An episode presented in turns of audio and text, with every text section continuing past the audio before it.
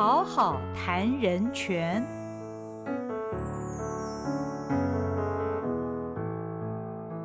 Hello，大家好，欢迎你来到《好好谈人权》节目，我是赵新平。原住民导演陈洁瑶，二零二二年以《哈永家》这部剧情长片获得金马奖最佳导演奖。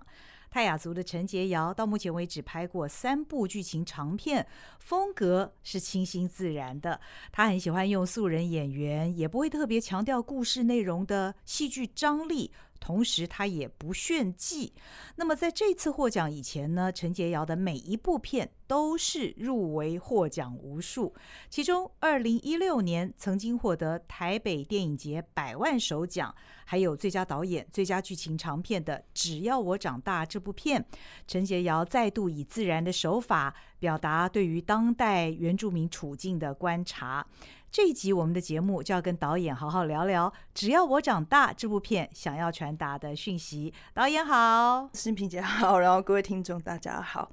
只要我长大，你又是编剧兼导演呢？先谈谈看你的灵感当时是从哪里来的？呃，应该是说那时候拍了我的第一部电影长片之后，那时候才开始回我的部落。去跟部落人相处，开始慢慢了解，然后那时候就想说，哎，那第二部片要拍什么？其实那时候会觉得自己的部落经验没有很多，嗯，那也在苦恼的时候，我记得那时候我有拍一个呃一个电视台的短片，叫《小猎人》，就是讲两个小朋友去山上打猎的故事短片。然后那时候拍完之后，那个就是我的那个监制就说，哎，我觉得这个题材不错，你要不要把它？变成一个长片，嗯，然后我就那时候一直苦无题材，后来想说，哎，好像讲小朋友的故事还不错，对。那其实之前呃有一阵子在原住民电视台的时候，有去过很多不同部落，不只是泰雅族，还有其他。那其实我觉得写这三个孩子的故事，是所有台湾部落的。一些部落孩子的缩影，对，所以我就把以前碰到的一些人，就一些背景，就把它转换成我的故事，变成三个不同背景的小朋友的家庭，对，就写呃，就写了只要我长大。然后那时候在写剧本的时候，我刚好去新竹坚石乡的一个朋友家，然后因为那个大姐她本身就是用自己的力量开客服班，然后她是一个生长者。哦，对，所以我就想说，哎，可以把小朋友故事跟这个呃一个生长的女孩子成立的客服班把它融在一起，所以有一半是取材是我自己认识的真人真事吧，就是那个客服班老师的角色，那其他三个小朋友就是取材自我之前就是在不同的部落看到的一些孩子的背景。嗯嗯嗯，这部片子一开始就很吸引人了，而且小朋友的演技其实好像不应该说是演技，因为他们 看起来像是在做自己嘛，对不对？是是是。呃，小朋友应该很难驾驭吧？小朋友其实我是觉得原住民的孩子都有呃大部分都有表演的天分，这个是没有问题的。然后我记得是从五百个里面还蛮多学校去挑，那其实有表演天分的很多，嗯嗯。那可是你要有三个不同。呃，个性跟样貌的孩子，你还是必须去选择。那我觉得小朋友的好处是他们有想象力，所以其实引导一下就可以。可是 缺点是他们不容易专心。嗯，对，所以就是在专注这个方面，就是其实前面也也带他们一些时间。对，那其实带他们的方式就像玩游戏，应该不会教他们怎么去演原住民，应该是他们自己用他们的特质去诠释，就是这样背景的孩子。虽然他们的演出像里面可能呃有的人里面是没有爸爸妈妈，嗯，呃戏里面，然后或者是单亲家庭，或者是有酗酒的爸妈，可是他们。实际上，他们家庭的背景不是这样子，嗯嗯，可是就是可能会跟他们讲故事，或是请他们多。呃，看看其他他们身边的同学，然后或是用他们其他的情感来转移，这样。嗯嗯嗯，真的很不容易哦。那就如同刚刚呃导演所说的，这三个小主角，他们分别代表了隔代教养、单亲家庭，还有酗酒哦这三种家庭问题。那我不知道像这样的家庭问题啊，你选择这三个类型，是不是代表这三个类型的问题目前仍然普遍存在在原住民的社会中？呃，我觉得不只是原住民，我觉得是偏乡都应该乡，就是在比较偏远的乡下，应该都有嗯嗯。这样子的问题啊，隔代教养跟就是单亲。然后我觉得酗酒的话，我也没有觉得他，因为我觉得酗酒的问题很复杂，就是不是原住民就酗酒，是我觉得那个是一个历史脉络造成的。我里面酗酒，呃，所谓酗酒的爸爸，其实他也不是酒鬼，是一个正常的爸爸，嗯他只是为了他的理想，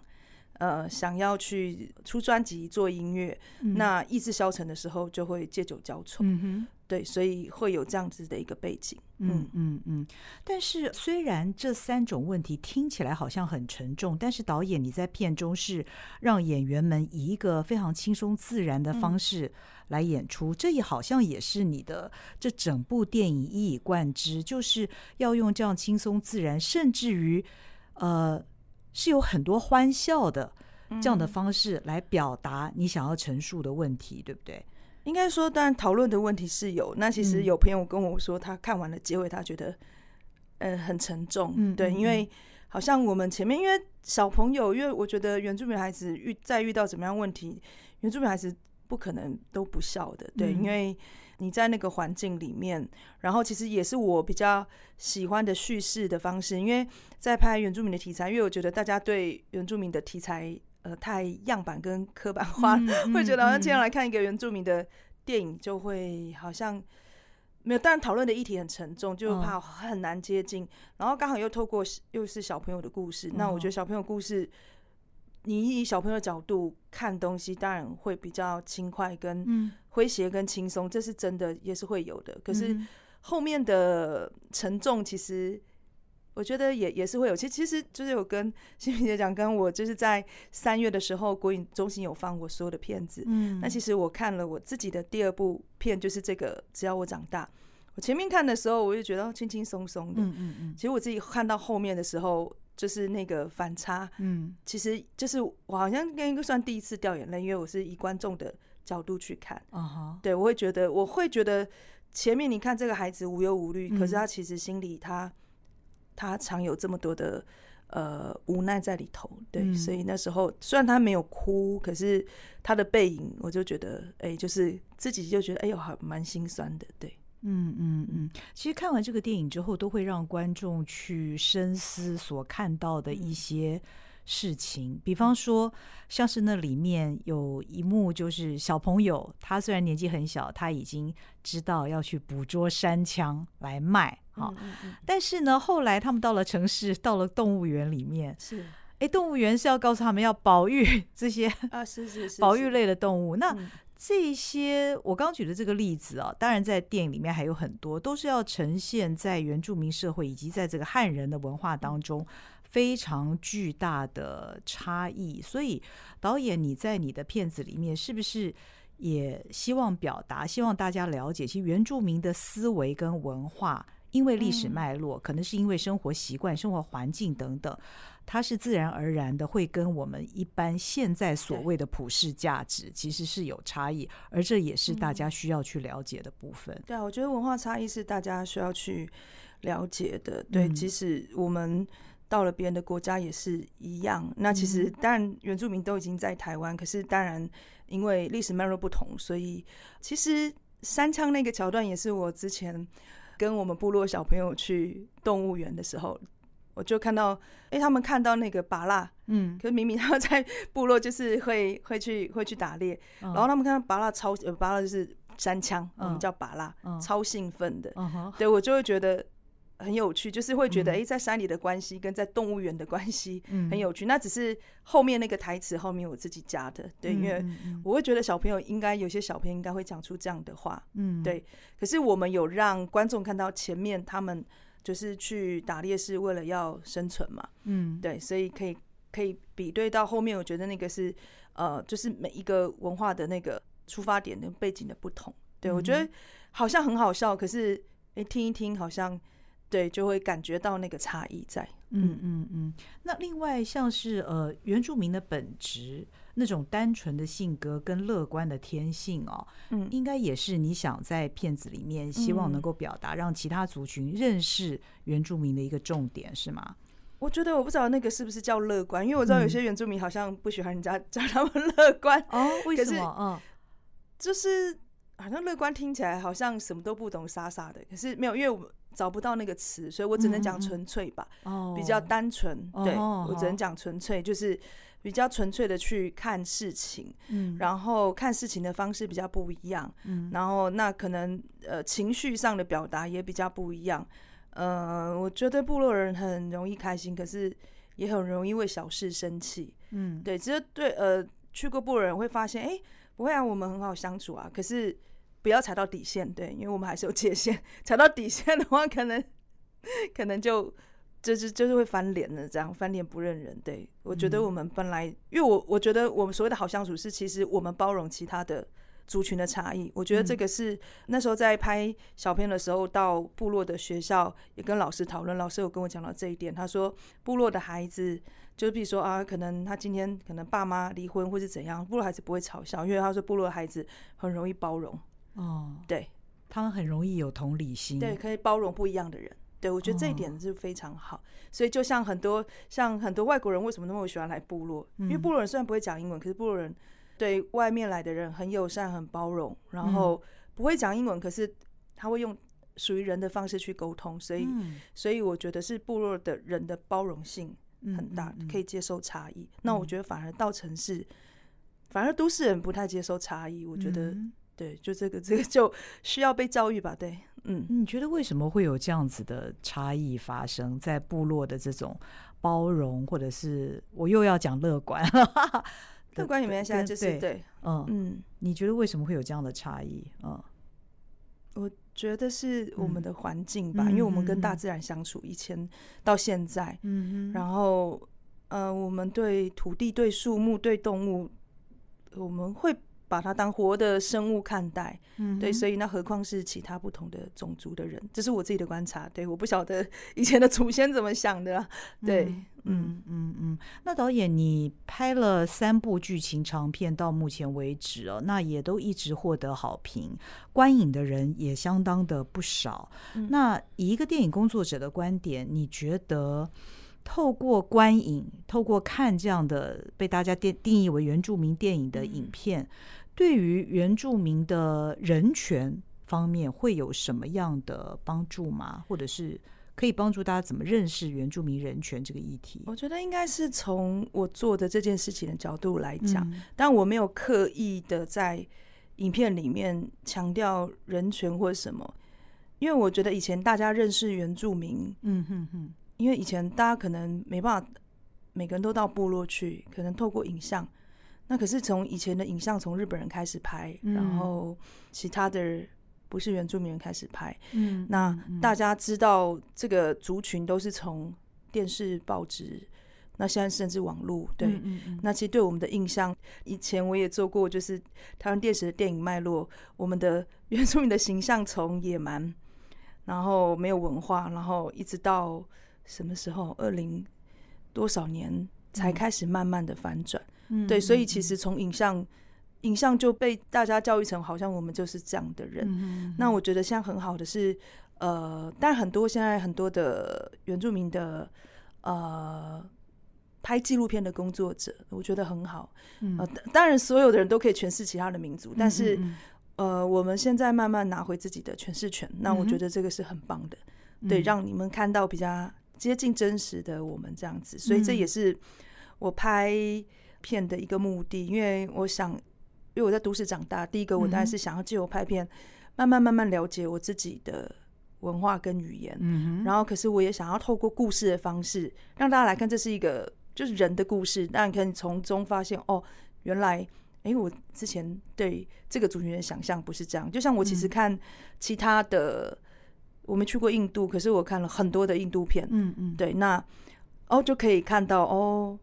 相同跟相异的地方。对嗯，我觉得得这就是电影故事的一个呃渲染的一个魅力，这样子。嗯哼。那么呃，其实原住民的影像创作是最近这数十年来对哦、开始越来越多。对哦那这样的影像创作跟记录，你觉得嗯对于文原住民文化的意义是？我觉得就是诠释权啊，因为这蛮嗯。重要，就是自己的故事自己说，嗯。那可能也许没那么客观，可是是最接近真实的，我觉嗯。得是这样子。嗯。而且我呃，我看现在还有朋友就是开那个原住民电影学院，他只收原住民的呃学员。哦，对，然后我之前在做的电影短片，因为是跟美国的一个一个组织，然后因为他们呃只找原住民导演拍，嗯然后他们那时候也希望我要找原住民的影像创作者，对，嗯所以我觉得很有趣。那时候呃，在去年吧，我就在网络上就公开甄选了，所有的人就说长得像原住民可以吗？就突然就突然发现他们没有这个资格，对。可是很可惜的是，影像创作的人，尤其是剧情还是偏少，所以我其实找不太到。对，可是哦就是想要来的人，他又没有这个，没有这个，没有这个协同。对我那时候觉得蛮有趣的，很多很多人说我可以来参与你的片子的创作，可是我不是原住民，嗯、嗯长得像可不可以，然后什么的，对啊，也就是说，其实大家对于原住民文化的这件事情是越来越感兴趣了，对不对？越来越好奇，对也想参与其中，看看自己能不能做些什么。对对，嗯嗯，嗯，这应该是你乐见的。对啊，然后当然有一部分是他们想要跟我一起拍片啦，哦 对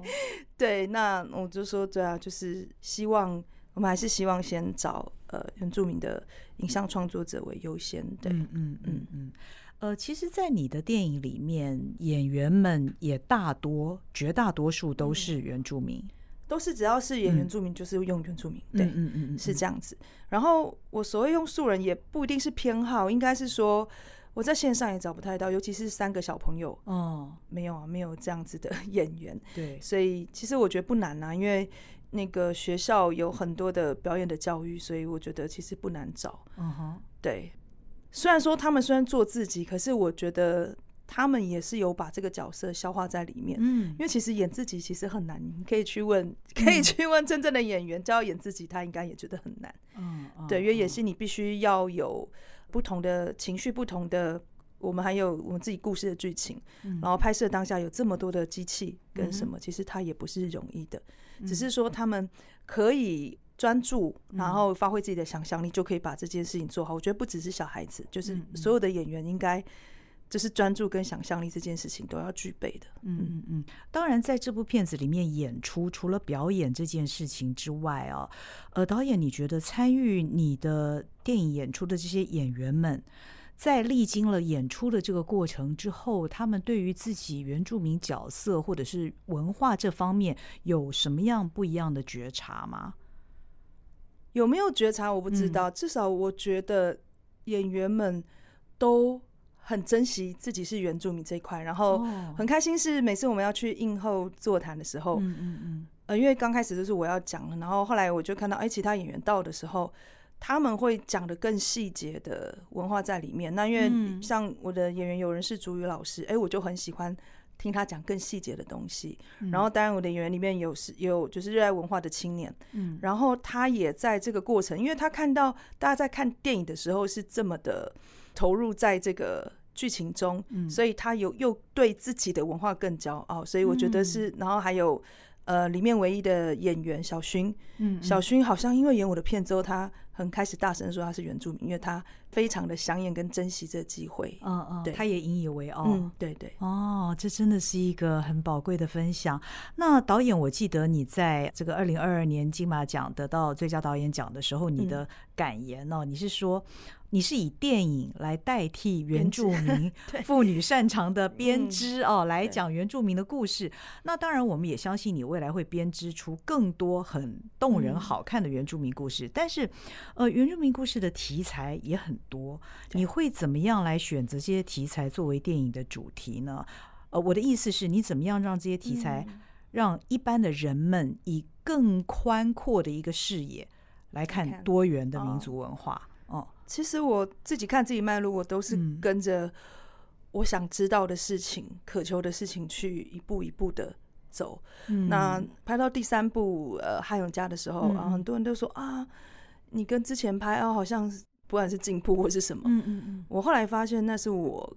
一步比一步更了解我自己的文化，所以我知道怎么哦诠释。对，嗯那刚开始就真的懵懵懂懂，对。然后当然到后面就是，其实我想知道的更多。嗯那更多的话，那我想了解的事情，我就会融在我的剧情里。嗯然后我想了解的事情，我就把它画成故事。那因为我其实我从小就很爱看故事书，所以 我会从一个观众的角度，就是去叙述这样子的一个故事。那可是呢，在这个过程中，呃，我必须要做很多的功课。就像我未来的故事，嗯，它也不只是一个现代的故事了，嗯它要跨到呃日治时代。哦。我想要讲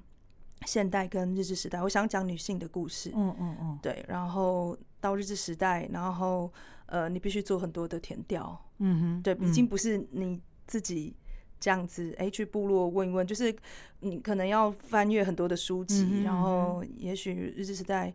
呃，你要讨论的那个事件，你可能还要到日本去，嗯对就是等等。前面的功课就是要做的还蛮足的，才能说服别人这样子。嗯嗯嗯，这样子应该一方面也帮助你自己更深入对对对对，的了解我就是对啊原住民的历我觉得史。这样很好啊。嗯那我觉得我现在唯一要精进的就是我的族语，对我一直在想那个学族语的方式。那因为哦我的演员呃族语非常好，然后嗯那个才二十出头吧，我就一直跟他说，等他有空可不可以开课？嗯，对我想用比较对话的方式学。当然我们现在网络上都可以学，可是嗯就感觉好像是应付那个认证考试而已。嗯嗯嗯可是我嗯嗯想要沉浸式的学习，这样嗯子。嗯嗯，如果更能够熟悉族语、驾驭族语，你觉得对你的电影拍摄工作那个文化底蕴一定是更强的。语言为什么会有这样子的呃文法，或是这样子的说法？嗯那其实它都有那个故事跟脉络。常常听呃他们这样一讲，我想说哦，原来是这样哦，为什么会这样？呃，因为原住民的语法跟汉语真的很不同，而且呃我们原住民没有文字。那以前嗯很多人都说很可惜你们没有文字，我觉得那个观点又很奇怪。你为什么嗯觉得可惜？那是另外一个优势，因为我们嗯会一直去形容事情。嗯哼嗯哼，对，就是我们形容的方式，就是不会，你会觉得今天可能讲一个我要去上厕所，嗯，可是我不讲我去上厕所，我用嗯。更美的话，哦，对，就是那个形容的影像是更丰富的。哦，对，就像我们的服装样式非常的丰富，我嗯觉得就是我们表现是在视觉上，对，所以我觉得那是每个民族不同的的切点，其实没有可惜跟不可惜的嗯那个嗯嗯部分，嗯，对。那你为什么下一个故事你会想讲女性的故事呢？其实应该也是跟最早也是跟我的奶奶有关系。嗯那嗯我觉得会开始呃写第一部电影的故事跟奶奶有关，因为就是我们部落有那个沙运之中的故事。嗯嗯那其实他后来有被日本拍成电影《日治嗯时代》的时候，其实这个故事跟奶奶有关系，因为、嗯因为他在这个事件中，可是他没有被冲走，然后他还在现在的中山堂把溺水的少女故事唱成了用日语唱成了一个一个就是舞台剧，嗯然后嗯。日本的总督在台下听到之后，就把这件事情渲染之后黄明化，然后嗯。我奶奶如果没有去唱那首歌，就不会有这部电影。而且奶奶嗯。在日治时代跟国民政府时代的时候，因为她跨了这个时代，嗯她是一个老师，然后是部落的，虽然有点传奇的人物，她是一个女强人，可是她很早就过世，我也没看过她。嗯，对，所以其实还蛮呃，我后来发现她的日本名字，去网络上查是查得到的。嗯嗯，对，然后《三月之中》日本电影里面的女配角用她的名字，哦，对有一个角色在里面，对，哦所以我其实对这样的一个女性，我觉得她在呃日治时代、在国民政府时代，她应该不会像我们现在的这个时代可以这么的有发挥。我、嗯我我想，对，所以我其实还蛮想要有这样子的一个呃一个孙女跟或者曾孙女跟她嗯的。曾祖母的一个连接，这样子，对，然后哦都是在不同时代有能力的女性，可是可是会发生一些不管是爱情或是一些权利上的一些事情，这样子，对。听到导演这样子分享，我感觉到你在织布了耶！我我我有感觉到那个编织，哦，对啊，其实嗯我们的织布嗯。经纬跟那些图文，其实都要，其实就很像我们在结构故事跟在剪接，其实很像，嗯。那个都很缜密的，对，嗯嗯。去一嗯块一块把它拼出来，这样子。嗯嗯嗯，所以透过你自己对于泰雅族文化的探索，可能是对于家族嗯，啊、整个历史的探索，你把它表现出来，其实你自己的所获甚丰，然后也让泰雅族以外的各个族群的民众能够更看见泰雅族，有更深刻的认识。对，嗯因为台湾的族群太多了，嗯其实还蛮希望每个族群都有一个导演。就我觉得我们文化太不同，因为十六个族是十六个国家，真的不同语言文化，所以其实呃，我还有另外一个跟纽西兰发展的片子，其实呃，一个超自然的连接，其实最终要让大家知道，其实台湾很宝贵，台湾它。其实它就是南岛语族的发源地，可能台湾人好像也不知道，或者觉得不重要。可是对我们是啊，因为我们去纽西兰去所有南岛地方，他们都说哦，你们从台湾来，你们是祖领地。嗯，对我们是对，我们是他们的祖领地，他们觉得我们是祖先。嗯嗯，对，就是，然后我觉得。就是我觉得台湾是最有资格拍《阿凡达》的地方吧，对对对对对，所以还蛮期待，也有可以有这样子的一个合作，这样子。哦哦哦，真有意思。嗯，那导演你因为呃从事这个电影创作的工作，其实你也跟很多国外的一些影人有交流。嗯，那我不知道你在国外的。经验有没有看见其他的国外的原住民的这些电影工作者，他们怎么做，然后是值得你来作为参考的？刚好我这次从西雅图影展回来，因为刚好那里有一个刚好有一个 workshop，就是工作坊，都是原住民的电影人。对，嗯嗯嗯。我现在看到大家，呃，因为我下个月要去雪梨。的雪梨影展，我是在原住民单元，可是看到的一个现象是，哇，真的普遍所有的原住民的影片还是归类为短片跟纪录片为主。那我觉得突然觉得我很幸运，我拍的是长片，对，剧情片，剧情长片，对。然后我觉得这影响力会比较大，但是我我我开始有感觉到，就是大家想要就是组织成一种力量的那个渴望，嗯。对，所以，嗯，所以会继续跟这样的团体延续。虽然他们拍的是短片纪录片，嗯嗯可是我从他们的，我有去看，我从我那时候看了美国的原住民，对的一个第一次拍片的一个纪录片导演，我觉得好好看的纪录片，他在讲他们的那个呃自己原住民那个部落，他们自己的选举啦，就是，可是就就是你不特别去，因为。他就是在讲一个人性，你不会特别有距离，觉得说啊，这个好像看不懂或什么。我觉得，哎，现在新时代的原住民的影像工作者懂得用心的语言，然后那个我 好希望台湾人可以把它买进来。对我觉得还蛮好看的一个纪录片。对，然后另外一个就是南非的，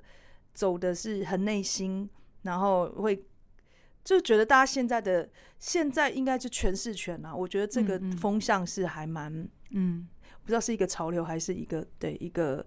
就是现在没有人会觉得你不应该出来讲自己的故事。对我觉得这个力量是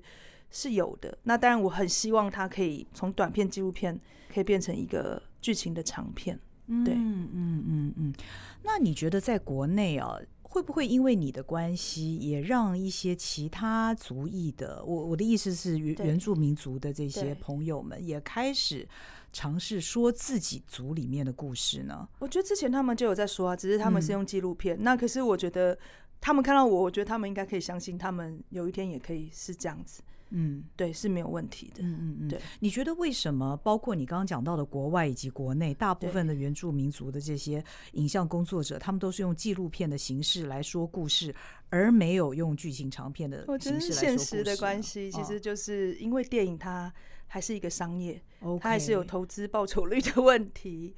对，所以呃，我觉得我蛮幸运，是大家第一个就是这个。就是还是可以找到制片，他愿意推这样东西。那当然也因为我说故事的方式，也让他们觉得，哎，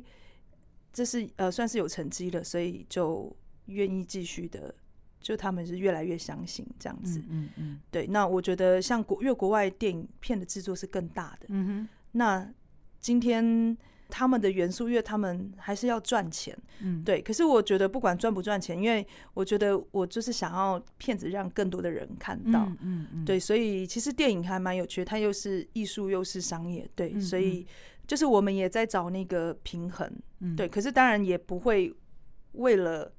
就是让所有就是 所有所有一般的观众都。呃，想要去讨好他们，这是没有办法。可是我可以让它变成一个一般的故事，让大家进来看。对，嗯。那导演，你现在在这个泰雅族电影的这条路上走啊，嗯，你自己对于推广吧，这样讲我不知道适不适合，或者是说让大家更了解原住民文化的这个部分，你会有什么样的负担或是使命感吗？负担嗯没有，就是大家像像来这边分享嗯跟什么、这些是我都会愿意做。对，嗯那当然现在对就要越变得 非常多，对。可是哦我会去看，就是有的时候我会，譬如说我的长片，我会请他们找我的演员们去分享。哦我觉得这也很好，因为我当然希望骗子可以都去多去说自己的想法跟理念。可是我现在嗯比较争取的是去国外的机会，因为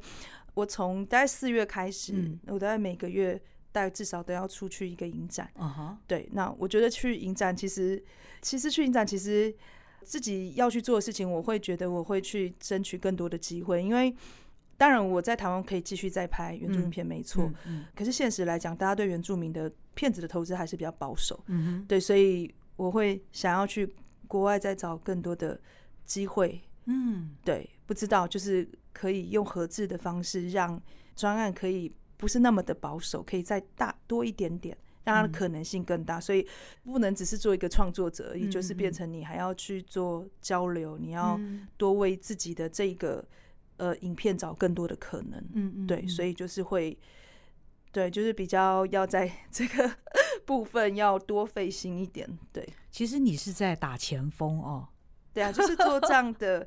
嗯事情，对，嗯然后语言也要很努力的去跟他们沟通。嗯我觉得有了，我其实我觉得都都有收获。我相信去呃雪梨也会很有收获，对，因为雪梨我那时候我的影展是放在那个 First Nation，就是他们讲原住民的单元。哦对，然后我跟另外一个澳洲的还蛮资深的原住民导演是长片，嗯然后其他人都是短片跟纪录片。嗯然后就很奇怪的是，我之前就是参加影展或者是金马奖或者什么，我没有特别想穿族服，嗯因为我觉得那个场合好像有点没有那么适合。嗯我觉得族服要在一个很特别的状态，嗯嗯，然后我也还没时间做族服，可是我不知道为什么雪梨那个影展，我有一点想搭配我自己部落的族服去，嗯因为我不知道，我总觉得那是一个好像那个场合适合嗯适合表现。嗯对我觉得那个也是一种 交流，就是要去想那个部分，所以就是我要出发前，我要去跟我们部落的很会织布的老师，我先跟他借一套，然后我顺便哦跟他讨论，我想要做一套自己的。因为他的族服其实很多，我们的族服非常漂亮，我们是红色、紫色，嗯嗯嗯对，所以我想说，在放电影的时候，因为那个单元会有很多的不同区域的原住民，嗯可以搭配一下我的我们的还蛮丰富的上衣，他们应该觉得哎，蛮蛮酷的这样子。嗯，对，在打前锋的这个路上，你会希望有除了你自己的努力跟探嗯。索之外，你会希望有什么样外部的帮助吗？